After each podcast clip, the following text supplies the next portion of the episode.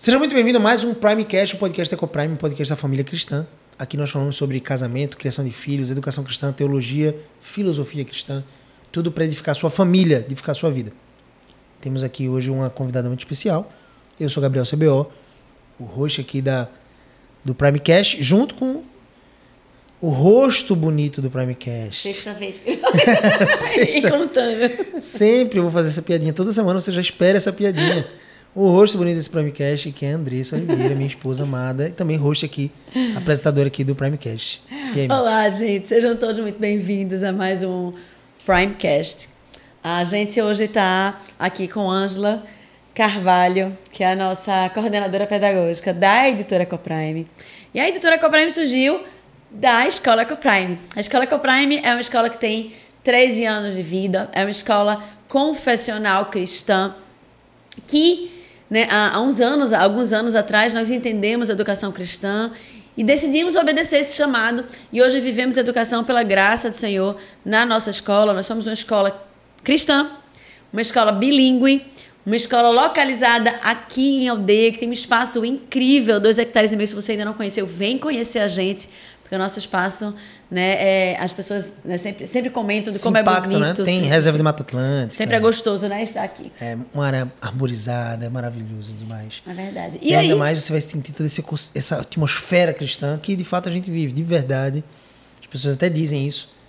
E quando entram na Ecoprime sentem algo diferente, porque o Espírito Santo ali está tocando tudo. É verdade.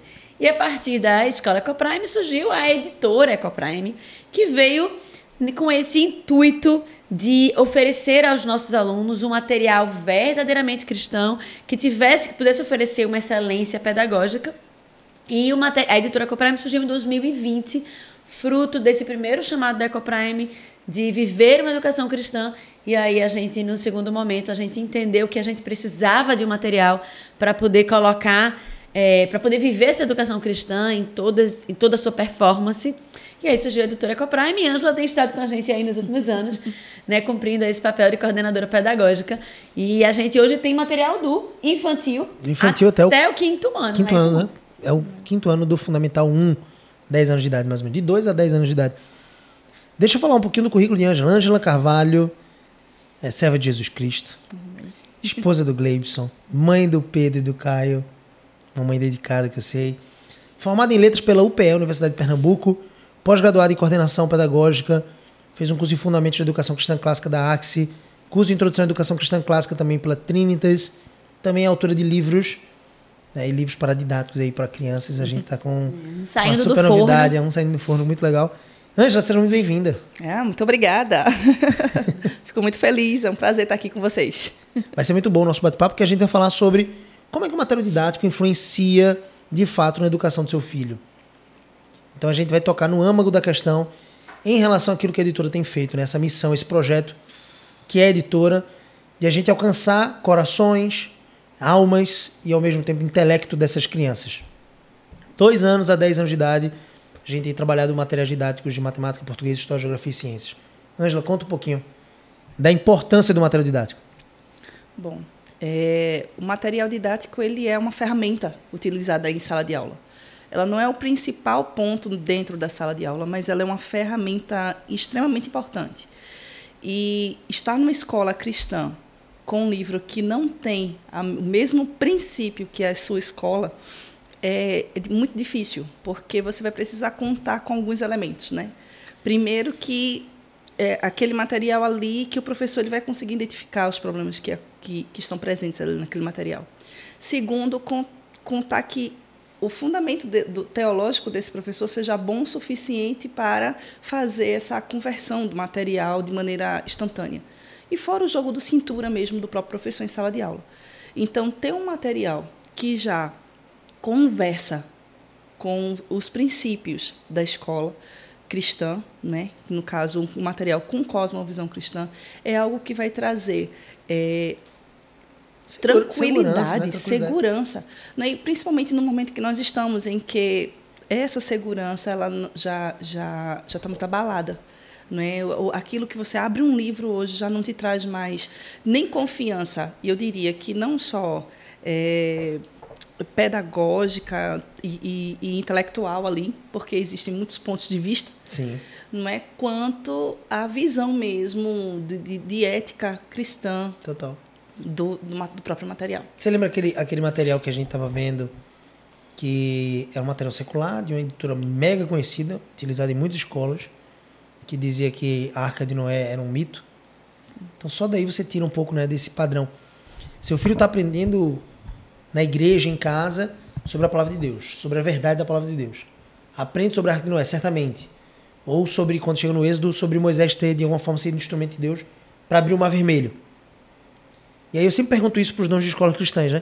Você ensinaria isso como verdade? Você crê nisso como verdade? A pessoa, sim, é verdade. Eu faço uma série de perguntas em relação a isso, a pessoa fica desconfiando em mim. Como assim? Esse cara não acredita nisso? Eu acredito também. A grande questão é como é que a gente pode permitir que o nosso aluno, nosso filho, né, enxergue toda essa verdade como se fosse mito, como se fosse uma fantasia. Não pode ser. Uma historinha. Historinha, não pode. Quando a gente fala, tu estava falando, a Angela estava me lembrando de como é a editora, a, assim, a, a sementinha da ideia da editora começou. A gente estava em plena época de pandemia e a gente estava em aulas online, a gente já tinha feito essa transição para a confessionalidade. E a gente estava com uma professora cristã que tinha um material em suas mãos que tinha o nome de cristão, mas que não era cristão. E aí, neste material, ele tinha lá falando sobre animal racional e irracional. Não sei se eu já te contei essa história. E aí, ele estava falando sobre animal racional e irracional, e ela foi dar aula e falando lá que o homem era um animal racional. E aí eu fiquei esperando mais, tipo, mais o homem é criatura especial de Deus, né? Mas aí o mais não veio. Ela ficou ali, se despediu dos alunos e foi embora. E eu fiquei, meu Deus, calma. Meu filho agora acha que é um animal. É. E tinha até umas piadinhas em relação, no, no livro dela, que era tipo assim: é, animais não podem entrar. E aí a pessoa fica, tinha acabado de ter aquela aula e ficava confusa: será que eu não posso entrar porque eu sou um animal racional? Tinha até uma piadinha no livro. Aí eu tive que ligar para essa professora. E aí falei com ela e disse: Olha, Fulaninha, tudo bom? Estava aqui assistindo a sua aula. E eu não sei se você percebeu, mas esse assunto que você deu para os alunos, ele é uma sementinha do evolucionismo. E aí eu fiquei esperando que no final da aula você trouxesse a verdade bíblica, né? Que trouxesse o contraponto, que foi isso que você disse agora, né? Quando você tem um material secular, você precisa, você a depende, conversão. você depende do professor para ter essa, essa sensibilidade de que aquele ponto vai de encontro às escrituras, ter o jogo de cintura para fazer o ajuste, né? E a, até aprofundar teológica para entender a doutrina e, e, e colocar de, de forma outra, correta. De forma correta. E aí ela fez: "Ai, meu Deus, eu não acredito". Eu não tinha, nunca ela disse, né? nunca tinha pensado nisso, né? Fazia anos que ela dava esse conteúdo e nunca tinha parado para pensar. Nunca tinha pensado nisso, me desculpe, agora o que, que eu faço? Né? E aí a gente conversou um pouquinho, ela fez, não, na próxima aula eu vou dizer, olha, lembra daquele assunto que a gente viu, a gente viu né, aqui no livro e tal, mas deixa eu falar o que, que a Bíblia fala sobre isso. Né? E aí a gente combinou de ela fazer a introdução dessa forma, mas é até, algo que... Até porque a Bíblia nem diz que o ser humano é um animal. Então, não. isso é literalmente um conceito humanista, humanista. e vem da cadeia, a gente sabe, evolucionista, né? Ou seja, como eu sou um, um, um homem sem Deus, eu evoluí através de uma ameba, por exemplo, então eu consigo dizer que eu estou na mesma classe dos animais. Mas a veja. palavra de Deus diz que nós somos seres humanos feitos em imagem e semelhança do Criador e não animais. Então, às vezes, é só uma sementinha que está nos materiais que vai afastando o filho né, daquela compreensão adequada, né? E aí, só para fechar a história, aí foi naquele momento em que a gente viu assim, meu Deus, a gente, nós somos cristãos, nós queremos aplicar uma Sim. educação cristã. A gente tem um professor que está alinhado com a nossa cosmovisão, mas o material está sendo uma pedra de tropeço para o professor, porque mesmo ele tendo uma cosmovisão cristã, ele não conseguiu ver aquele ponto ali de distorção. E ele não conseguiu corrigir. Isso foi em uma turma. Quantas turmas isso pode estar acontecendo? Porque a gente trabalhava com o mesmo material na época, que tinha o nomezinho cristão, mas não é cristão. E aí, né, colocou. Eu estava, ao invés de oferecer algo é, uma ferramenta que vai ajudar o meu professor a alcançar o objetivo. Eu estava oferecendo uma ferramenta que estava sendo pedra para o meu professor tropeçar e, consequentemente, levar os meus alunos a tropeçarem no mesmo ponto. É, e algumas pessoas ouvindo isso podem ainda sem se despertar para o real problema, né? É, esse foi um ponto que você observou. Sim. Mas, veja, nesse exato ponto que você é, é, tocou aí no assunto do homem como animal. É uma semente do evolucionismo? É. Mas o fruto dessa semente é algo ainda mais terrível. Se hoje a gente para para pensar, é. o ser humano como animal, você desde a mais tenra infância ali, lá, lá no comecinho da sua vida, você se entende como animal. É, não é difícil a gente entender porque a nossa geração hoje trata a vida de um bebê no ventre. Perfeito. Não é? Como algo sem valor. Porque você vê pessoas aí é, valorizando ovos de tartaruga. Não estou dizendo que não pode, não pode ovos de que não seja valioso, que, que, não seja valioso, que não, não deva ser preservado. Mas a vida de um bebê humano Exato. é muito tá mais valioso e, e é tá mais desvalorizado, né? Exatamente. Já Porque o homem é a criatura especial de Deus, é o feito em imagem e semelhança de Eu Deus. não sei se vocês já ouviram algum um, um discurso assim. E a vida de uma barata tem mais importância do que a, do que a sua vida? Tudo é vida. Mas é, Deus, perigoso. o Criador de todas as coisas, fez, fez a vida e Isso. definiu que nós éramos a coroa da sua e, criação. E não vale muito mais que né, mil porcos ou aqueles porcos que caíram na, no desfiladeiro lá que Jesus expulsa a legião de demônios daquele é, endemoniado Gerazeno e entra na, naquela comunidade de porcos, os porcos caem. E o Sermão do Monte? E o Sermão do Monte, Sem, exatamente. Não vale muito não, mais que pardais ou lírios, né? né? Vocês não valem muito mais, mais que muitos valor. pássaros, né? Então, Deus tem esse princípio. Claro, né? Não quer dizer que a gente não possa cuidar direitinho. O homem piedoso, inclusive, diz provérbios, o homem de Deus, ele cuida dos seus animais domésticos. Mas Faz parte do nosso esses mandato, animais né? domésticos, né? Eles são gerenciados e cuidados por nós, mas existe uma diferença, uma distinção. Sim. Pegando esse gancho do, do... Foi muito bom esse conceito, porque é realmente a fagulha da própria extinção da raça humana, de alguma Isso. forma, né? Porque veja, não sei se vocês já viram aquele vídeo, tem um cara que passa e diz assim, para as pessoas na rua e fala assim, você conseguiria assinar esse abaixo assinado, né? Porque a gente, eu não me lembro exatamente qual é o pássaro, mas ele diz assim, para que a gente possa preservar, né, de fato, da, a, os ovos do pássaro da espécie tal. Então a pessoa se dispõe a assinar. Aí depois ele e puxa outra prancheta. E ficam bem é, comovidos. Ele puxa outra prancheta e diz assim: agora você pode assinar aqui um abaixo contra o aborto? Aí a pessoa: não, não, contra o aborto eu não, não quero. É o direito da mulher. Veja que coisa aberrante. Louca. Só quem defende o aborto é quem não sofreu um aborto, né? Porque. Tá tivesse, vivo. É, é. Tá vivo. Mas isso tem tudo um alicerce no material, né? É, e muitas vezes não se percebe, né? Como a Angela falou, assim, a profundidade dessa teoria. Durante muito tempo eu achei que evolucionismo era só uma teoria, ou mais uma teoria que estava dentro dos livros paradidáticos, dos livros didáticos, desculpa. É, mas realmente tem essa profundidade, né? A gente vê, por exemplo, tu falou, citou essa questão do aborto. A gente vê, por exemplo, a confusão na identidade sexual dos nossos adolescentes. Isso surgiu da onde? Né? Surgiu do entendimento de que Deus não existe, de que Deus não fez o homem. Não tem um propósito. Que não tem um propósito, que não tem uma identidade firmada nele. Porque se eu sou fruto de uma combinação química aleatória, eu realmente eu posso ser o que eu quiser, no sentido de deixa que eu ver como é que eu me sinto. Os meus sentimentos vão me guiar, né? Tipo assim, meu coração vai me guiar. Isso. Né? E é isso tudo, veja, parece besteira, mas não é. São as sementinhas que vão sendo plantadas aos poucos e que vão ganhando forma. Né? Teve um livro didático que eu estava é, observando para quatro anos de idade, e aí tinha um poema que era assim.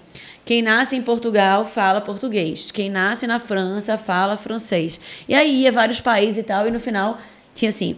E ser diferente é mais legal. Tipo assim, olha que coisa descontextualizada, mas era para dizer o que a gente tem ouvido tantas vezes sendo falado aí pela né, Filmes, né, influências. Netflix, exatamente. Ser diferente é legal. Ou seja, ser heterossexual é algo ultrapassado, é algo que é não faz parte deste, desta nova agenda. Né? O ser diferente é que é mais legal. Não, e, e então, veja, quatro anos de idade é, é uma sementinha, é, é, uma, é uma coisinha deixada ali, outra coisinha deixada ali né? Como se não tivesse muita importância, mas aí vai juntando e vai criando um conceito na cabeça da criança que é um conceito danoso, né? Fasto, que tem afastado é, as crianças da, do propósito de Deus para a vida delas, da identidade De viverem uma vida alegre, segura. Ângela, me fala um pouco assim, você falou da, da perspectiva da influência, mas como é que o material didático, por exemplo, pode ajudar o professor em si? O material didático agora vamos pensar, porque quando a gente desenvolveu a editora Coprime lá em 2020, a gente ficava refém basicamente de uma editora cristã. Sim. Só existia uma no mercado e assim, é bem questionável a qualidade pedagógica, a gente questionava bastante isso, não é à toa que muitas escolas cristãs nunca querem adotar esse tipo de material. E termina que muitas escolas cristãs iam para materiais é, seculares e tentavam se virar nesses termos. Né? Eu, eu preciso formar professores, preciso contar com o professor ajustando a cosmovisão. A gente já revelou alguns dos perigos né, do material didático. Especialmente aqui, eu gostaria de destacar porque, especialmente na primeira infância, não só no, no departamento infantil ali, né, na educação infantil, que é 2 a 5 anos, mas também no fundamental 1 até 10 anos, a criança ainda não tem criticidade. Você vai concordar comigo, talvez, que o aluno que pega um livro, um aluno de 9, 10 anos, ele assume aquilo como verdade científica. Ele está vendo uma coisa no livro diferente do que o pai ensinou, ele está vendo uma coisa no livro, estudando para a prova, diferente do que ele aprendeu na igreja, ele está acreditando que o livro é a verdade. E aí, se o professor não mencionar aquilo, não, na verdade até menciona, mas o aluno esqueceu, faltou uma aula, vai ler no livro, vai estudar no livro. Vai chegar na prova aprendendo aquele conceito. É muito perigoso. Porque ele está numa fase ali de papagaio, de reprodutor, reprodução de, de, de conceitos. Ele é um espelho, ele absorve. Ainda digo mais, dependendo da maneira como ele vai ser ensinado nessa, nessa fase, ele chega em outras em que ele deveria ter mais uhum. criticidade nessa mesma situação. Ou seja, sem criticidade. Sem criticidade. Aí deixa eu te perguntar assim, como é que o material didático, a gente decidiu fazer isso né, lá em 2020, justamente porque a gente olhava e não tinha saída. Hum. Não foi uma coisa assim, quero ser mais um, quero fazer. A gente queria fazer algo diferente. A gente queria fazer algo que, para a Ecoprime, impactaria a vida dos nossos alunos e pais e famílias, poderia abençoar a vida de pessoas que fazem after school, pessoas que né, têm outras escolas. A gente já criou a editora Ecoprime nessa prerrogativa, não de fazer porta de garagem, mas de fazer um material tão bom, tão robusto, pudesse atender a Ecoprime em toda a sua excelência. Nossos pais são exigentes, de certa maneira, e pudesse alcançar outras escolas em todo o Brasil, participar dessa, dessa revolução para a glória de Deus. Não é revolta, mas é revolução na forma de pensar a educação cristã. Como é que um livro didático cristão ou excelente pode ajudar o professor, a, a escola? É, é excelente pergunta, porque falar da, da, do material com cosmovisão cristã, talvez isso não fique muito claro, não é? é? Entender que a cosmovisão cristã é a forma como você interpreta a realidade e não há como interpretar essa realidade sem uma cosmovisão. Então a gente precisa entender como é que os livros didáticos estão interpretando a realidade. Então todo mundo tem uma cosmovisão. Todo mundo. Não necessariamente é cristã. Não necessariamente cristã. E até quem nunca pensou em sua própria cosmovisão possui, porque toda decisão que é tomada, as mínimas decisões da nossa vida são tomadas a partir da nossa cosmovisão. Então, é, quando um, um, o livro didático vai dizer que o homem, ele, você fala, plantas, animais e seres humanos, não é? sem eu precisar nem citar a palavra Deus, porque muitos ficam preocupados achando que nós estamos oferecendo aí um livro de escola bíblica dominical, não é isso. Mas é um livro que em si carrega as, as, as verdades intrínsecas da vida humana. Né? Deus é criador de todas as coisas, Deus criou o homem, o homem é diferente de animal, de planta, e isso está presente na construção desse material, que vai criando conceitos para uma vida inteira, a, é, diante de todo o conteúdo que vai sendo ali é, colocado em cada livro, em cada matéria. Tendo essa visão de, essa, de, de, de realidade, sabendo que a cosmovisão que é, que é que está implantada no livro da editora Comprar mim é uma cosmovisão declarada, declaradamente cristã, porque enquanto os outros não declaram sua cosmovisão, aqui existe a honestidade de saber qual é o material que você está comprando, adquirindo para sua escola, qual é o material que seu filho está em mãos, tem uma cosmovisão cristã, esse material ele passa a ter uma missão em sala de aula muito bem é, desenvolvida e estabelecida. Porque a, a interpretação da realidade criada, olha aí uma cosmovisão, realidade criada, porque tem um Deus que criou essa realidade. Então, hoje a gente olha para o ensino dentro das escolas e a primeira coisa que se, que se diz é o quê? Que existem vários pontos de vista, várias verdades. Eu estava visitando uma escola por esses dias, né? É, e, e havia uma imagem que circula na internet de um 6 ou um 9, cada um de um lado. Não sei se vocês já viram. Hum, já vi. Um vê o 6, outro vê o 9 na justificativa de que a verdade ela é relativa. Eu e consigo eu... até entender a pessoa dizer assim, tem realmente pontos de vista diferentes para alguns cenários. Mas quando isso entra no, do, no que tange ao âmago da verdade ser relativa, está totalmente errado. Não, eu, né? eu discuti, assim, brincando com meu esposo, né? Eu disse, olha isso aqui, essa imagem pode dar até um tilt na gente. Mas aí eu pergunto, Quem criou este número? Veja, eu estou com duas pessoas olhando para ele, cada uma com opinião, mas quem Gostei. criou este número sabe que número é esse. Gostei. Porque no momento em que eu desenhar o número, eu sei se eu estou fazendo um 6 Eita, ou se eu estou cebola. fazendo um 9. Puxa, pegasse. Eu posso até deixar ali e vocês dois ficarem discutindo se é um 6 e um 9. Pegou, pegou. Mas se vocês vierem Eu para entendi. a fonte da criação, vocês vão descobrir Ou seja, só vou encontrar a verdade se eu voltar. em Deixa eu ver Cristo, pro em Criador. Deus, no Criador. Uau, essa foi as boa. coisas. Nunca tinha visto essa per- perspectiva Então, boa. E, e é isso. Nós, na construção de um material com cosmovisão cristã, nós falamos da, do material didático, a, a- o pedagógico, o, o intelectual, apontando para a fonte de todo conhecimento. A verdade intrínseca naquele que criou todas as coisas. Ele criou todas as coisas, pense. Então, todas as coisas apontam para ele. Ele é a verdade interdisciplinar.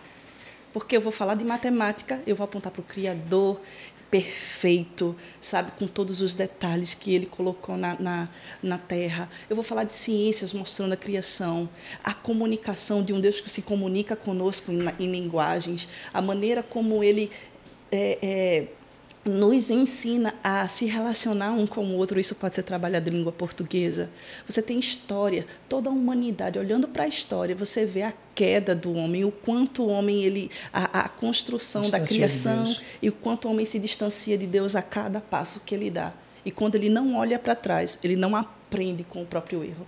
Não é? Você vê a geografia, o quanto Deus ele é um Deus criativo, o quanto ele conduz tudo isso. Então, não, não só isso, é, é- é trabalhando mesmo os conceitos pedagógicos e enxergando eles dentro dessa realidade criada, né? apontando para Isso o traz o- muito o- mais sentido, né, para o, para o aluno. Ele começa de alguma forma, abraçar, porque a verdade, ela não só liberta, né? A gente sabe, João 8,32 diz que conhecereis a verdade e a verdade vos libertará. A gente sabe que quem é o caminho, a verdade e a vida é Cristo. Então, conhecereis a Cristo e Cristo vos libertará. Fico pensando assim, não é só nessa perspectiva de li- de liber- de liberdade, mas de uma consciência segura. Eu sei por onde eu estou andando. Acho que o aluno, quando ele anda numa cosmovisão cristã, ele anda num solo firme. Ele não anda num solo movediço, num solo, ah, Que, assim, que temperamental. verdades são relativas e pode ser Exatamente. agora, mas pode ser amanhã. Exatamente. É, Essa relativização, ela não é provada, ela não é, como é que eu posso dizer assim, ela não é, ela não é desfrutada ainda dos malefícios disso. Porque parece que é uma geração jovem, nova, que está dizendo assim, não, não, não, o caminho da liberdade é li- literalmente a libertinagem, é o liberalismo. Veja, eu consigo entender pessoas que pensam diferentes, nós defendemos isso. Mas eu consigo entender pessoas que pensam diferentes e estão buscando a verdade. Aí geralmente as pessoas vão chegar em algum lugar juntos, como você está dizendo, a discussão do 6 e o 9. Então o melhor para essas duas pessoas que estão discutindo e não vão chegar em lugar nenhum é voltar para o Criador. Voltar para quem fez isso. Ó, tu fez um 6 ou fez um 9. Então aí entra a verdade, entra a liberdade, entra a compreensão exata, o sentido daquilo que foi feito. A discussão ganha um- um- uma finalidade maior. Então E- assim, vai. E ainda respondendo, né? Porque por que, que essa ferramenta ela é importante? Porque dentro dessa perspectiva, diferentemente dos materiais que estão no mercado, nós temos a tendência, obviamente, respeitando a maturidade da criança, a idade em que ela se encontra, a, a, a condição de alcançar determinados conceitos, é apresentar o que, é, é, o que o cenário educacional também apresenta, mas sem esconder a verdade intrínseca. Não é? Porque o que acontece é, em muitos materiais, e aí eu tenho certeza que as escolas, os diretores, os professores que estão nos escutando, né, assistindo, acompanhando o podcast, eles vão saber disso. Eles olham para um material secular e está lá uma, uma versão da, da criação da Terra, né, de como a Terra ela foi criada. Uma única versão enquanto cientificamente nós não só temos uma única versão. Então, eu não estou nem falando aqui Não de tem nem religião. né? Não tem nem honestidade científica para apresentar todos. E assim, e, e quando nós começamos a conversar, as pessoas têm, têm a tendência de achar que nós estamos falando de religião. Que a primeira chave que virou na minha vida, eu não sei contigo, Andressa, foi entender o que é educação cristã de verdade. Esquecer que não, só, não eram historinhas de Noé nem de Moisés, mas é a verdadeira história do que, do que acontece. É, é de fato tudo isso que a gente está conversando agora. Então, quando o, o, o professor ele tem na sala de aula uma ferramenta em que ele pode ter segurança de que ele não vai abrir e não vai tomar um susto não é porque nós estamos falando de escolas que também se posicionam uhum. né, diante, diante da, da realidade criada, escolas que que já avisam aos pais que os pais colocam seus filhos por causa desse objetivo. Então nós temos um material, uma ferramenta que dá essa segurança a esse a esse professor, a essa escola, sem sem que, sem que esses aspectos que a gente está falando aqui, levantando, que são extremamente importantes, Sim. deixem de lado a qualidade pedagógica que há no material. Por quê? Porque visamos a excelência do criador, que é excelente. Perfeito. Garante para o professor um guia né, de verdade e da verdade para que ele possa estar tá usando dentro da sala de aula conduzindo os seus alunos e para o gestor e para o coordenador uma segurança, né, como você disse inicialmente, de que o professor, apesar da sua ou a despeito da sua profundidade doutrinária ou sua compreensão de forma geral, ele vai estar com os pés firmes na verdade, né, sem, sem tropeços, sem distorções, sem enganos conduzidos pelo material que poderia, né, eventualmente estar tá, tá trazendo algum tipo de inverdade ou talvez algum tipo de mentira. Não, eu fico pensando assim, justamente porque nós somos cristãos e entendemos essa verdade libertadora, a gente consegue ir para o passado também aprender um pouco. A gente consegue pensar além daquilo que a educação moderna está tentando fazer. Você entra nas discussões acadêmicas de pedagogia, nas faculdades, eu falo com, com propriedade, né? eu sei o que é isso, está dentro da faculdade e discutindo sobre esse assunto. É, assim, parece um cachorro correndo atrás do próprio rabo, um hamster correndo atrás do queijo e sem sair do lugar. Parece é, não é uma busca pela verdade, não é uma busca pelo amadurecimento, não é uma busca pelas virtudes, é uma busca por satisfazer o seu próprio ego, é discussão pela discussão, entende? Parece que não tem mais alvo. Não. Quando a gente fala de educação cristã, dentro do material, por exemplo, a gente consegue, dentro do material da editora Coprime, estabelecer um alvo. O alvo é são almas eternas, esse é o pressuposto. Existe um Deus criador que tem um objetivo para eles. E o alvo é que eles sejam perfeitos e perfeitamente habilitados para toda boa obra, como diz 2 Timóteo capítulo 3, versículo 15 a 17. Quando você olha para isso, você diz assim, mas qual é, qual é o, o, pressuposto inicial de ser perfeito e perfeitamente habilitado? É porque a escritura é inspirada por Deus e útil para o ensino, para a repreensão, para a correção e para a educação na justiça. A fim de que o homem seja perfeito e perfeitamente habilitado. Eu começo a olhar para isso e digo assim, olha, faz sentido o que Deus diz. Uhum. Eu preciso mostrar a razão, eu preciso mostrar o crescimento, a maturidade, as virtudes que meu filho pode desenvolver a partir de Deus, porque é assim que ele vai crescer em entendimento. Então, a compreensão dos nossos alunos se torna mais avantajada, justamente por quê? Porque a gente não fica preso mais num modelo moderno, digamos assim. A gente consegue conversar com a BNCC, trabalhar todos os tópicos, eu sempre digo isso para as escolas parceiras da gente. Todos os tópicos da BNCC. BNCC, para quem não conhece, está aí um pai que de repente ainda não sabe o que é, é a Base Nacional Comum, Comum Curricular. BNCC é Base Nacional Comum Curricular, que é basicamente a linha mestra, né, a, linha, a diretriz máxima para todas as escolas, para todos os materiais didáticos seguirem. Só que o que, que eu sempre gosto de pensar? É, é comum você ver algumas pessoas, até cristãs zelosas, que conhecem a BNCC, dizerem que ela é limitada. Mas o que, que eu acho curioso é que a maioria delas interpreta a BNCC como sendo limitadora, e eu não acho assim. Uhum. Eu acho que a BNCC é extremamente limitada, porque oferece se você for seguir só as diretrizes da BNCC, você vai oferecer muito pouco, e é o que a gente vê nos materiais didáticos, por isso que a gente né, é, se levantou para criar algo diferente, mas ele não é limitador, ele não diz, você pode vir só até aqui. Ele diz assim, você vem até, você passa por isso, toca nesse assunto.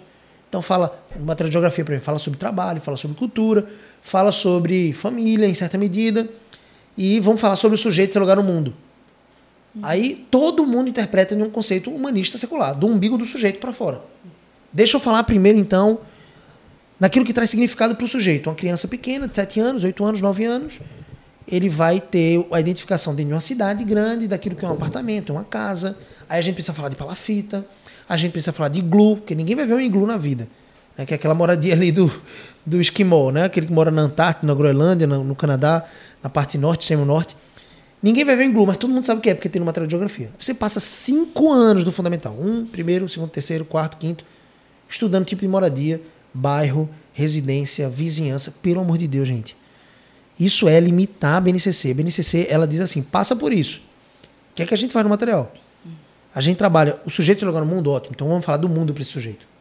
Eu vou falar daquilo que tem significado para ele, iglu, palafita, vamos falar. Aquilo que está diante dele, o tipo de moradia, vamos falar de igreja, de escola, de hospital, o que é que está a redondeza dele. Mas, poxa, o material de geografia, eu preciso falar do mundo para esse sujeito. Uma criança até 9 anos, eu desafio você a procurar seu filho. Se você não trouxe nenhum tipo de conceito à parte para ele, curiosidade para ele, na escola ele não aprendeu, no material do seu filho ele não aprende. O que é? Qual a diferença de um bairro, de, de um, de um estado para um país? Você vira para uma criança dessa e fala, a gente vai lá para Mato Grosso, ele fala, que país é esse, pai? Opa, se estiver no sul é papai, né? Papai, que país é esse? Porque o cara não sabe, o aluno não sabe. Ele não vai aprender isso na escola, está aprendendo sobre iglu, palafita. Uhum. Mas, poxa, se eu mostrar o mundo para esse sujeito, eu estou mostrando para ele o seguinte: porque nós somos cristãos, porque nós estamos em busca da verdade. E nós sabemos que a verdade é uma pessoa, e nós conhecemos mais a Cristo. E a gente entende que Cristo faz assim, ó, mostra o mundo para esse garoto. Expõe, e é maravilhoso, é fabuloso. A gente tem recebido depoimentos maravilhosos de alunos que desenham o mapa mundo inteiro, conhecem os, os continentes, algumas convenções globais dizem que são seis, porque a América é uma só. Uhum. A gente, na nossa educação, século passado, a gente aprendeu como sete continentes, não tem problema nenhum com isso. América do Sul e do Norte separados. Aí você tem os quatro oceanos, você tem, né, de alguma forma, é, o, a linha do Equador separando o hemisfério norte do sul, o meridiano de Greenwich separando o Oriente do Ocidente. Você tem Trópico de Capricórnio, Trópico de Câncer, você tem os polos. Então, tudo isso a gente apresenta para o aluno no primeiro ano para ele conhecer o mundo. Para ele dizer assim, aí no primeiro ano a gente afunila para a América do Sul, para o Brasil, as cinco regiões, os 26 estados, o Distrito Federal. No segundo ano a gente aprofunda para a América do Norte, Central, América Latina. Terceiro ano para a África, quarto ano para a Europa, quinto ano para a Ásia e Oceania. Então, assim, a gente está preocupado em entregar tudo aquilo que o seu aluno pode, seu filho pode aprender. Por quê? A base. A gente está interessado na verdade. E... A gente não se prende ainda mais nos modelos, os modelos educacionais tão moderninhos, que você pergunta assim, qual é a base? Quem, por que esse cara está afirmando isso? Tem estudioso né, da educação que fala assim, não, segundo o fulano de tal, o cara cita um cara grande na educação, né? Segundo o fulano de tal, você sabe que o, o aluno ele não aprende na sua primeira infância nesse sentido, desse jeito. Aí você olha, o fulano de tal puxou isso de onde? Qual foi o estudo? Não tem nenhum tipo de embasamento, né? Assim, nem nem pesquisa científica não teve, foi achismo, gente. É, pelo Foi na experiência do cara. Janelas de aprendizado. Que gente, é engraçado que para o um ensino de idioma, eu acho que é unânime aqui todo mundo dizer que quanto mais novo, melhor. Todo mundo sabe isso. Porque a criança está aprendendo, vai aprender melhor, vai aprender mais rápido, vai fluir mais porque a gramática, né, aquela fase da gramática, a, a, língua é mais fácil da gente entender o que é a fase da gramática quando a gente pensa na matéria de linguagem, sim, sim. né? Mas se a gente pegar essa gramática aí para as outras matérias também, eles estão na mesma janela de é. aprendizagem. Eles é, é, é o momento deles sugarem Absorver. como esponjas, não é, as informações. É óbvio que precisamos ter em mente os objetivos, aquilo que nós queremos que dessas informações eles absorvam de maneira mais concreta. Mas o mais importante é aproveitar as janelas de aprendizagem para que esse menino tenha contato com o máximo de informação possível sobre aquele conteúdo. Né? E quando eles ficarem mais velhos, essa, é, é, essa absorção de conhecimento vai fazer com que eles coloquem depois em caixas metodológicas, assim, entendendo o que cada assunto faz parte de um, de um, de um contexto diferente. E mais velho, vamos pensar em ensino médio, fazendo as correlações entre essas caixas, essas informações. Então, respeitando, obviamente, a maturidade do, do, da criança, nenhum assunto é proibido no sentido Isso. de que ele não pode ver. Porque ele não é capaz. Porque ele Geralmente não é, assim, capaz. É, a gente ouve é isso. limitado. Não, gente, falar sobre mapa com uma criança de 7 anos não é capaz. Como é? Quem disse? Seu filho tá no, dando nó em pingo d'água, moço. Ele pega o seu celular da, da, né, da cambalhota aqui dentro do seu celular. Ele baixa aplicativo, vê Netflix. Não é assim? 7 anos. A gente já sabe, não era nem para ter acesso ao celular. Talvez você nem tenha dado, que seria bom. Mas ele pega o seu celular e ele já sabe mexer. Quanto mais um mapa que ele não. A gente vê os nossos alunos aprendendo vislumbrados, desenhando. desenhando o mapa, apontando quais são os continentes, é absurdo, assim, a capacidade. Agora, se a gente parar para pensar ainda mais e descer um pouquinho mais, que até é ruim, não é? Inclusive até falar, a, aparentemente, né? Aparentemente não, a gente sabe que é verdade. Parece que estão tirando o espaço daquilo, do, do, do conhecimento, tirando o espaço daquilo que é proveitoso para ter espaço para fazer o que, não, o que não deveria. Porque hoje falar de mapa é proibido, a criança não, não aprende, mas quer falar de gênero, quer falar de ah, assuntos é. que não cabe a, a, a, uma sala de aula, porque são assuntos. É, família, né? Família, é família que exatamente, que é a família que trata, mas eles querem cada vez mais espaço para isso. E eu te digo, Gabriel, eu me lembro, eu estava em sala de aula é na época. programado, desculpa isso, falar. Isso. E eu estava em sala de aula na época em que a BNCC começou, né? A, a, um, um, nas escolas públicas, por exemplo, é, vieram muitos projetos para que a gente pudesse contribuir também com essa produção da BNCC. E o principal objetivo que se falava sobre ela era uma preocupação é, bastante é, importante também em relação às, às, crianças que saem de um estado para outro no meio do ano. Ter uma padronização. Né? Isso, né? daqui, do conteúdo básico. Veja, o nome é básico curricular. É... Então ele não pode ser. Não é teto, é básico. Não pode ser exatamente, é piso. Né? Não pode ser um limite. É um piso, é uma Não base. limitador, é um, é um. Exatamente. É o mínimo. É o mínimo que, que ele oferecido. precisava saber daquela série e. e é, saber que naquele ano ele teria que ver aquilo ali. Né? Não importa se ele não importa se ele está em Pernambuco ou se ele está em isso. São Paulo, então ele teria que, que ver isso aí. Agora, a maneira como a, a própria BNCC tem um parágrafo dizendo que que cabe a construção do currículo cabe principalmente a personalização. É, e isso eu acho perfeito porque se encaixa bem na, no, no, naquilo que a gente faz. Naquilo né, que a gente faz porque nós fazemos algo personalizado às necessidades né, que, que a própria Coprime sentiu quanto ao seu posicionamento diante da sociedade. Então, é um currículo feito que possui a, a que contempla a base é, da, da BNCC, mas que está personalizado às necessidades da Ecoprime, que graças a Deus também é, muitas escolas. Quando você vai falando, fazer uma escola cristã, aqui. né? É, muitas escolas cristãs possuem essa mesma necessidade, compartilham dessa um mesma necessidade. E é, a, além disso, né, essa questão do, do, de ser base, apenas base, a BNCC ela fala de educação integral, né? Ela defende a educação integral. Mas a gente precisa entender que dentro da educação algumas palavras são muito genéricas e nem sempre têm o mesmo significado para você o que tem para mim. Porque quando a BNCC ela vai abordar uma educação como educação é, integral, ela fala isso de um ponto de vista materialista. Isso. Será que ela leva em consideração a alma dessa criança? Nem a moralidade não leva. Né? Então, nós levamos em consideração que uma educação integral só será integral se ela, se ela levar em consideração alma, espírito e intelecto. Alma, né? Além de, do intelecto, do físico, do emocional, psicológico, que são abordados ali com todo cuidado, com a BNCC, eu, eu enxergo isso, num, num, não é ainda nessa parte que eu faço as minhas críticas à BNCC, mas cadê a alma? Né? Cadê essa alma que sabemos que é eterna, que, que vai voltar ao seu Criador? Né? E então é, só nisso aí a gente já sente a necessidade de complementar essa base.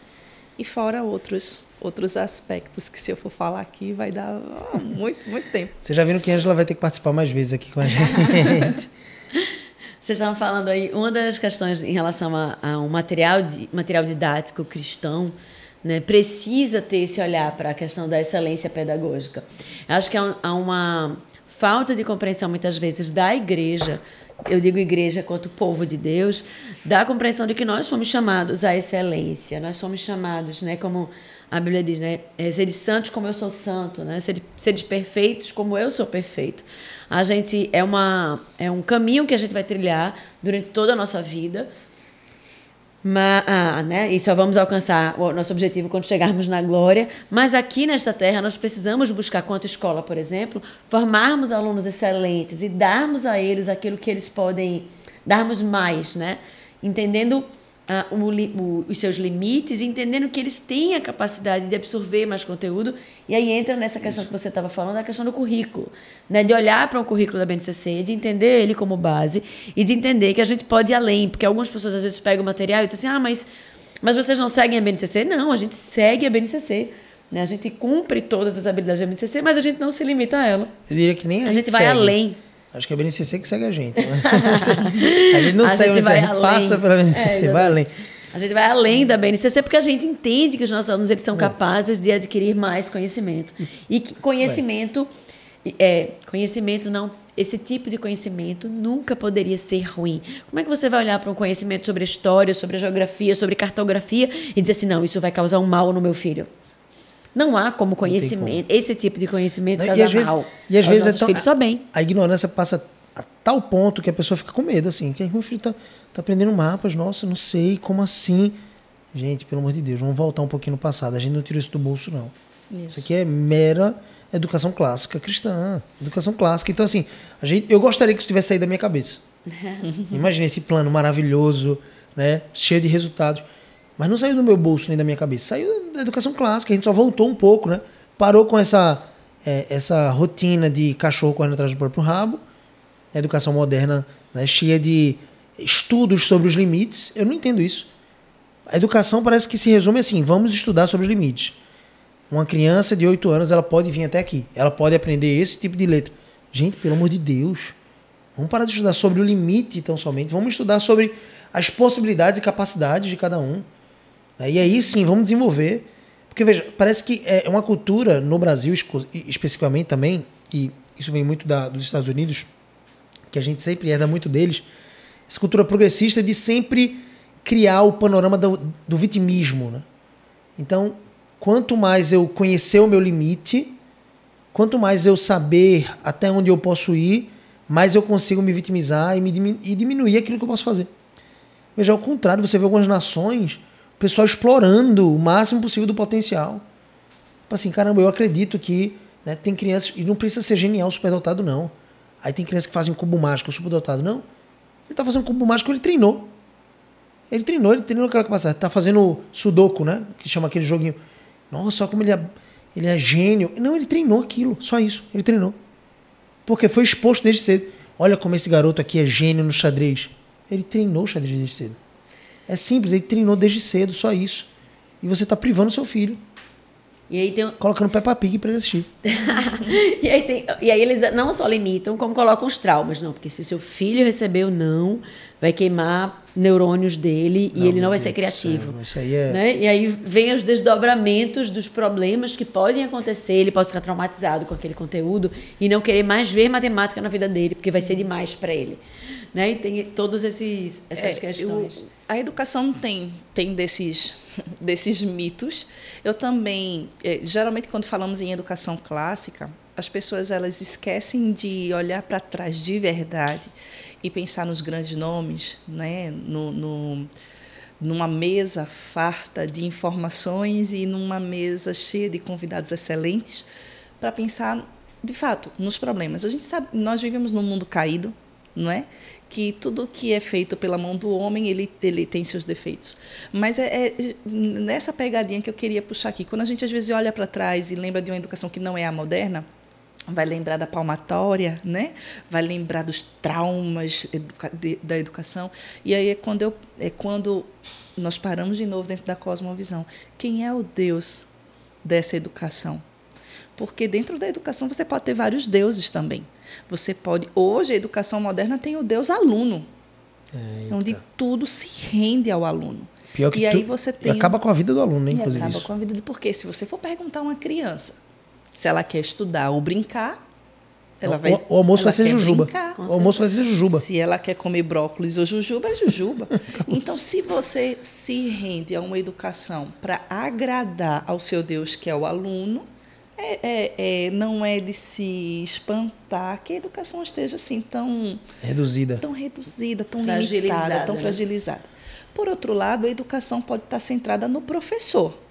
E aí você tem uma autoridade, não uma autoridade, acho que a palavra é errada, autoritarismo. um autoritarismo não é a palma É, eu a sou Deus, né? Eu sou isso. o Senhor Tem que de fazer tudo. o que eu quero e, e- quer tirar dele o sangue, né, do aluno. Então essa é, é- é geralmente a visão que nós temos De educação do- da educação tradicional. né, tradicional. Essa ideia da palmatória, essa ideia do professor. Que também não é ideal. que não é ideal, porque aí é o professor sendo o centro, né? É o Deus. Você também tem o intelecto, o conhecimento como Deus. E aí você tem o, o erudito, a vaidade sendo a pior, a pior situação, o resultado aí, porque você se sente melhor do que os outros por ter, por deter o conhecimento. E aquele que não deteve é pior do que você. Mas quem tem que ocupar o lugar Reinar, de né? Deus nessa né? educação, o trono tem que ser Deus. Então, quando Deus é o centro, e aí eu já não tenho mais o, o educador, o professor, eu já não tenho mais o, o conhecimento, eu já não tenho mais o aluno, eu tenho Deus como centro é, dessa educação. E aí eu tenho que começar a olhar para esses âmbitos aqui, o que está falhando né, né, é, nessa educação. Então, quando a gente olha para a educação moderna, inclusive os resultados dessa educação moderna, né? Porque quando a gente olha para a educação moderna, olha para os resultados. E aí, bem focada na educação moderna brasileira, porque eu não vou nem entrar pra, por outros países, mas a educação moderna brasileira que muita gente bate no peito, né, para dizer o quanto ela é boa, bate no peito nomes de representantes dessa educação moderna como se fossem grandes mentes pensantes. Pode citar Paulo Freire mesmo. se revolte aí, você que é esquerdista, que fala todos. Você que fala todos, você não deveria ter nem aqui. Ou então se converta, moço. Isso, é Paulo Freirianozinho. você você Vai se converter? vai para o para os resultados. Não, não precisa confiar no que a Angela está dizendo, não. Vá para o resultado dessa educação que você defende, que você bate no peito.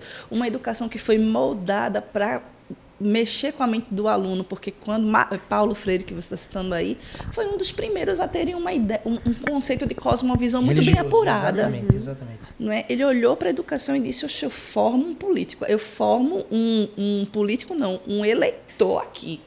É. Né? E eu vou. E a é teologia a minha do, oprimido, né? Aquela teologia do oprimido ali, da vítima, surge com essa, Pedagogia, né? com essa pedagogia. Engraçado que com essa visão de que o aluno é o Deus, o oprimido não é o aluno, não. O oprimido é o professor. É. oprimido pela pedagogia agora. Acho que você vê para onde apontam os dedos hoje em dia, né? Antigamente, Isso. aluno, vamos lá, vamos corrigir, vamos melhorar. Hoje em dia, professor, o que foi que você fez, meu aluno? O que foi que você deixou de fazer? E essa prática, eu tava vendo, não sei se vocês viram, não sei se nem que o senhor tu me mandou, que aí Gabriel me manda uns vídeos. Às vezes aí eu, eu vou falar- comentar o vídeo com ele e diz assim, fui eu que te mandei. Teve um vídeo que eu recebi esses dias. Assista o meme que seu marido manda, por favor. a sua esposa. Fica a dica. É, eu tava vendo um vídeo esses dias que era um experimento. E aí a- as pessoas elas chamaram, convidaram algumas mulheres e aí fizeram cicatrizes no Ah, pintaram filme. Foi tudo. fizeram cicatrizes nos rostos, de- nos rostos delas e disseram que elas estavam participando de um experimento social para avaliar o nível De de, discriminação. discriminação numa entrevista em relação a Alguém tá- desfigurações faciais. E aí, um pouco antes de elas saírem da, da sala lá, eles dizem que precisam retocar algo na, na maquiagem e eles retiram a cicatriz da maquiagem. E elas estão com o rosto normal e elas vão para a entrevista achando que elas estão com cicatrizes. E elas chegam lá e elas voltam relatando que elas foram altamente discriminadas por conta da cicatriz. Chegam até a relatar situações em que o entrevistador possivelmente poderia ter mencionado a cicatriz, sendo que não havia cicatriz. E aí a, a verdade do experimento ela queria mostrar que quando as pessoas elas são ditas para si mesmas que elas são Vítimas. elas sofrem preconceitos, que elas são vítimas, que elas são oprimidas, elas vão se sentir desse jeito. E interpretar a realidade. Interpretar a assim. realidade desse jeito. Então, Exatamente. Eu achei incrível. E, Assim. e- e não é Obrigada, que não tá existe. não é que não existe. Tem coisa útil também, tá? Não é só piadinha. Os memes que a gente manda também pro cônjuge. Mas assim, não é só. Não é que não existe o preconceito. Existe, acho que tem que ser combatido. Mas assim, não, não se combate se vitimizando. Não. Você não combate qualquer tipo de preconceito se vitimizando, se achando. Hoje em dia parece que é o título, né? Eu sou isso, eu sou aquilo. As pessoas chegam dizendo assim: eu sou suburbano, sou favelado, sou isso, tenho a cor de pele tal, tenho um tipo de cabelo tal e tenho esse tipo de preferência sexual. Certo, moço. E aí, o que, é que a gente pode conversar aqui É, sobre a vida? E os textos dos materiais didáticos, eles têm justamente É, puxado fomentado isso. esse tipo de ideia Né? É, tanto é, não é à toa que você vê um movimento muito grande não, das, nas escolas e muitas vezes na faculdade dessa movimentação esquerdista. Os pais nem são, mas o aluno está lá porque ele abraçou e, e, e bebeu tanto Pior. tempo dessa fonte que ela, ele acaba se vendo como esse oprimido, essa vítima, essa pessoa. É tão sutil que ele, ele chega em casa um belo dia na sua adolescência para jantar com o pai, com a mãe e levanta a bandeira né, do comunismo, do, do marxismo, do socialismo. É o socialista do iPhone, né? O pai está lá trabalhando e ele, o pai é um, digamos assim, um opressor. O pai é o, né? O proletariado, como é que a gente chama isso, meu Deus? É a guerra do, do é do proletariado. É isso mesmo. Das, então, assim, de classes. Do, do, burguês e da. Você é um burguês, pai. Claro, o cara tá aprendendo lá né, a ser. Tá aprendendo com o exército inimigo, a ideologia do inimigo não está preparado, não tem critério, está na escola que está ensinando essas coisas, ele vai voltar balançando a bandeira do inimigo, mostrando a sua casa. Eu lembrei agora de um material que a gente trabalhou, de inteligência emocional. Que Terrível. era. Tu sabe qual é, né? Posso a falar? Gente... Não, posso falar e derrubar o nosso canal do YouTube. Não, é... Vou a falar gente... para vocês orarem, brincadeira. a gente trabalhou com material que, sobre inteligência emocional. Quem quiser saber, depois me pergunta. A gente trabalhou um ano com esse material. A gente tinha um contrato para dois, a gente pagou, topou pagar multa para poder encerrar o contrato mais cedo. Porque esse material. Ele... terrível, né? Não, Não é um material. Ó, ele assim, vinha, só pra ter, ideia. Gigante. Séries, gigante o é, material. Muito grande. Levaram a gente para um hotel cinco estrelas da Barra, da Barra de Tijuca. É uma editora gigantesca. Ou seja, alcançou muitas escolas. Hum. Tinham centenas, milhares de escolas lá. Trouxeram um cara chamado Howard Gardner, que é o pai das múltiplas inteligências, né, de Gardner. Sim, o privilégio de ouvir. O cara foi a primeira vez aqui no Brasil, então veja o tamanho dessa editora, chamando Sim. o cara pela primeira Sim. vez no Brasil. A gente tava lá. Foi. Um bocadinho dormindo ali na palestra dele, nada pessoal contra o cara. Mas assim, o cara não tem nenhum compromisso com a editora. Ele foi lá Sim. fazer uma palestra. E a editora usou todo aquele cenário para poder vender o pacote de inteligência emocional. Aí a gente, pô, bonito, um negócio absurdo, assim, os cenários, montou meio com o Walt Disney dentro do hotel. É, era incrível, né? A proposta é incrível. Aí a gente pegou. É. E o material todo não estava disponível, eles tinham umas séries que eles passavam para os adolescentes. E aí, bem, além de muitas outras coisas, mas um desses, dessas, dessas séries era a história de um empresário bem-sucedido que tinha uma filha. Sendo que esse empresário bem-sucedido ele não era responsável ah, em termos da, do meio ambiente. E aí essa filha... Ele não era o melhor, melhor cuidador do meio ambiente, Isso. Assim. Ele não tomava decisões muito responsáveis. E aí esse, essa filha se levanta contra o pai para derrotar o pai, porque ele ele não, não, não cuidava do meio ambiente e aí ela se junta com outras pessoas. Vamos prender esse cara. Para, para derrotar. E no final ela vence, ela derrota o pai, o pai fecha e tal. E aí eu fui falar com a moça, né, explicar porque que a gente não ia mais continuar com o material. Mas, mas por quê? Mas a gente tem uma. A gente entende, valoriza o cristianismo. Também você viu aquela série em que a menina luta pelo meio ambiente, eu fiz que ela derrota o pai. Ela fez, é. Eu fiz exatamente por causa dela que a gente tá tirando. Deixa eu só fazer um ajuste aqui para regular. Veja, não é que essa filha deveria continuar a empresa desse pai, por exemplo. Não é que essa filha tinha algum tipo de obrigação nesse tempo, é, nesses termos. Mas justamente por ter uma, talvez uma maturidade maior do que a do pai teve em relação a cuidar do meio ambiente, ela poderia, talvez ela fosse a primeira pessoa que poderia influenciar o pai. Então veja, o grande benefício não era que a empresa fechasse, era que ele continuasse empregando as pessoas, abençoando a vida das pessoas, porque o empresário, ele emprega muitas pessoas. Então, empregasse a vida das pessoas, mas agora empregasse mais alguns, porque dentro de uma empresa, de uma indústria, quando ela é responsável, né, ecologicamente falando, você contrata engenheiros químicos, engenheiros de tratamento, você faz muitas coisas. Ou seja, você vai contratar mais pessoas para ajudar você a melhorar a sua, a sua, digamos assim, sinergia com o meio ambiente. E aí essa filha poderia ter feito isso. A série poderia ensinar sobre o fato dela ter lutado nesses termos de aprender como influenciar positivamente o pai, como mostrar para o pai aquilo que estava errado. E não. O que, que a série ensinou? Ela estava lá comendo do pão com manteiguinha com o pai. O, né? Desonra, Exatamente. Aí ela, vamos desonrar o meu pai, vamos prender esse canalha. Calma aí, moço. Honra pai e mãe, tem calma. Né? Lá na Bíblia não tem honra ao meio ambiente. A Bíblia tem, cuida do meio ambiente, mas honra pai e mãe. Então não estou dizendo, mais uma vez, que a série deveria ensinar que a filha deveria ficar com os braços cruzados. Mas, sobretudo, deveria ensinar que ela, com uma atitude positiva de amando o pai, o pai talvez tivesse uma intenção positiva e tivesse descuidado. Vamos agir aqui, pai.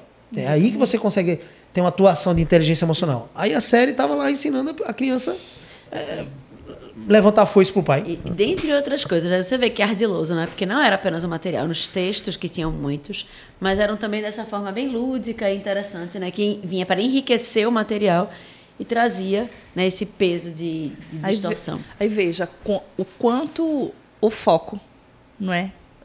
Para o Criador de todas as coisas, faz falta nesse sentido. É. Porque se a gente olha para o Criador, aquele que fez todas as coisas e deu ao homem a ordem de cuidar, o que, que falta nesse pai, né? Exato. Não é falta entender, ter essa compreensão lá na cosmovisão dele de, de, de interpretação da realidade que ele tem compromisso diante Como de exatamente. Deus de cuidar desse ambiente. E essa filha, com essa visão, poderia chegar Auxiliar. em, com amor Influenciar e o pai. tratar, influenciar o pai desse jeito. Mas o que nós temos aí é uma narrativa que vai Filho contra pai. é, filho contra pai, não é? De vencer. Rasgou o contrato, sobressair. gente? Rasgou o contrato. Então, qual, qual é a inteligência emocional? Você tem, no final das contas, a- qual é a realidade no final disso? Ninguém, Hum. não tem um filho. É, a- Talvez a vaidade humana traga uma certa satisfação. Mas a longo prazo, qual é o filho que se satisfaz numa, num, num rompimento Não tem- não amoroso, afetivo em relação ao seu pai? Não há alegria, não há felicidade, não há plenitude. Não, e assim, veja, com a capa de inteligência emocional. Pior. Não a há que tava- inteligência emocional. Pior que a aí. galera que estava escrevendo estava acreditando que isso era um grande benefício, ensinando dezenas e dezenas de milhares de alunos misericórdia. aprendendo. Da... Exatamente. Por isso que a gente precisa se levantar, moço, e pregar a palavra. Vamos embora? Vamos? A conversa tá Precisamos. boa. Temos mais algumas reuniões aqui pela frente. Ângela, muito obrigado, viu? Última palavra aqui em relação à à educação cristã, material. Fala aí pro pessoal. É, antes de mais nada, às vezes a educação ela é muito vista como reden, redentora, né? Ou ideia de redentiva. É, muito se fala na educação como transformadora, é, educação como aquela que muda, que vai mudar. É, o único que é capaz de salvar é Cristo, né? Perfeito. Aqui, ó. E a única educação que podemos considerar como transformadora é a educação verdadeiramente cristã. Aquela que vai apontar para o Criador de todas as coisas, Amém. vai revelar a queda do, do, do homem. E, e, e eu fico, quando eu falo isso, eu fico pensando, né? Animais em extinção é causado por causa da queda do homem, né? a destruição do ambiente é causada pela queda do homem, as guerras nas histórias é causada pela queda do homem. A falha de comunicação é causada pela queda do homem. Então, revela a queda do homem e, e Revela- mostra, revela Cristo. Amém. Não é como, como Salvador, como verdadeiro Redentor, que a gente só consegue retomar a, a, ao princípio de perfeição com a ajuda do, do nosso Senhor, do nosso Deus, que mandou seu Filho à terra para se sacrificar por amor a nós. Então, assim, a educação que verdadeiramente transforma é a educação verdadeiramente cristã. Né? Louvado seja o nome do Senhor, que abriu os nossos olhos. Né? E a editora ela nasce dessa, dessa, dessa missão, né? dessa missão, dessa compreensão. E eu fico muito feliz. Missão urgente, né? É. Não só tá aqui, né, hoje. Para mim, eu tô estreando em podcast também, Aí, tô meio tímida. Na terceira vez que vem aqui já começa a pagar boleto junto com a Ai, é. gente. Olha, me chame só até a próxima e pronto. Mas é, é isso. Fico muito, muito, sou muito grata ao Senhor pela oportunidade de estar participando dessa revolução cristã aí Amém. nesse que começou primeiro na nossa casa, né? Primeiro no nosso coração, na verdade. Aí começa em casa e a gente começa a, a, a não consegue mais viver de outra forma, tem que mudar todo o ambiente, né, onde a gente chega. E graças a Deus a editora tem me proporcionado essa possibilidade de trabalhar com isso. isso, é muito bom, muito bom. Fico muito feliz. Obrigada, gente. Amém, amém demais. É, se você ainda não segue a Ângela, como é que faz para te seguir, Ângela, lá no Instagram? Eita, é. Arroba. É o Educando para a Glória de Deus. Amém. A Educando para, para a Glória de Deus. Olha Procura aí. lá, inclusive, o livro que ela escreveu recentemente. Qual foi o nome? É Lipe, uma criação especial. Nós estamos na divulgação. É uma história né? linda, gente. Uma É. metáfora incrível. Meio Narnia, assim, meio. Não é assim. É uma Não tem elefante, mas tem espelho, tem, outras coisas legais. tem. É uma narrativa Uma alegoria muito massa. É uma narrativa bem clássica até, ela lembra muito a questão dos contos de fada. Ela é rica em vocabulário, ela, a- apesar de riqueza vocabular, ela tem fluidez, É. sabe? É... Aquele livro para ler muitas e muitas vezes com o filho. Muitas e muitas vezes, isso mesmo. E, tra e trata desses sentimentos intrínsecos do homem, né? da, da necessidade de, de entender seu próprio propósito. E é tão bom poder falar de propósito com, seus, com os nossos filhos. E Lipe é isso, é, um, é cada um de nós querendo buscar o propósito por si mesmo e esquece muitas vezes que o Criador já estabeleceu de maneira linda um plano maravilhoso para as nossas vidas, né? Então, ótimo. Parabéns. E para seguir a Editora Ecoprime, se inscreve, arroba Editora Ecoprime. Segue também o canal da, da Escola Ecoprime lá no Instagram, arroba Escola Ecoprime, tudo junto. Ecoprime é sempre com dois seis. Andressa Ecoprime com dois seis também. Andressa com dois S, Ecoprime com dois seis, tudo junto lá no Instagram para falar sobre o quê? Família, criação de filhos, casamento, educação cristã. Todo dia. Dá, de dá cada trabalho, não dá? Postar lá. Dá trabalho. Quem acha que Instagram é lazer, dá trabalho. Eu vejo a Andressa trabalhando, criando os textos, pensando no melhor para nutrir, nutrir, porque é todo dia. Vocês, famílias cristãs. Segue também o arroba Gabriel CBO para mais conteúdo sobre casamento, como construir um casamento abundante, como sair da crise, como restaurar o seu casamento para a glória de Deus. Não é sobre nós, é sobre a mensagem que a gente está carregando como portadores, como embaixadores de Cristo, tá bom? E comenta aqui embaixo, eu e a Andressa a gente vai estar lendo, talvez a Ângela também, qual foi o principal ensinamento dessa live, o que, é que você, de repente, discordou da gente. Compartilha aqui embaixo, a gente gostaria de conversar, esticar essa conversa, né, esse cafezinho aqui embaixo nos comentários, tá bom? Compartilha no seu grupo da igreja, no grupo da família e tamo junto. Vamos fazer esse podcast explodir, tá? Deus abençoe abundantemente sua vida. Até a próxima. Deus abençoe, gente. Prazer estar aqui. Deus, esse conteúdo tenha abençoado a vida de vocês. Amém. Tchau.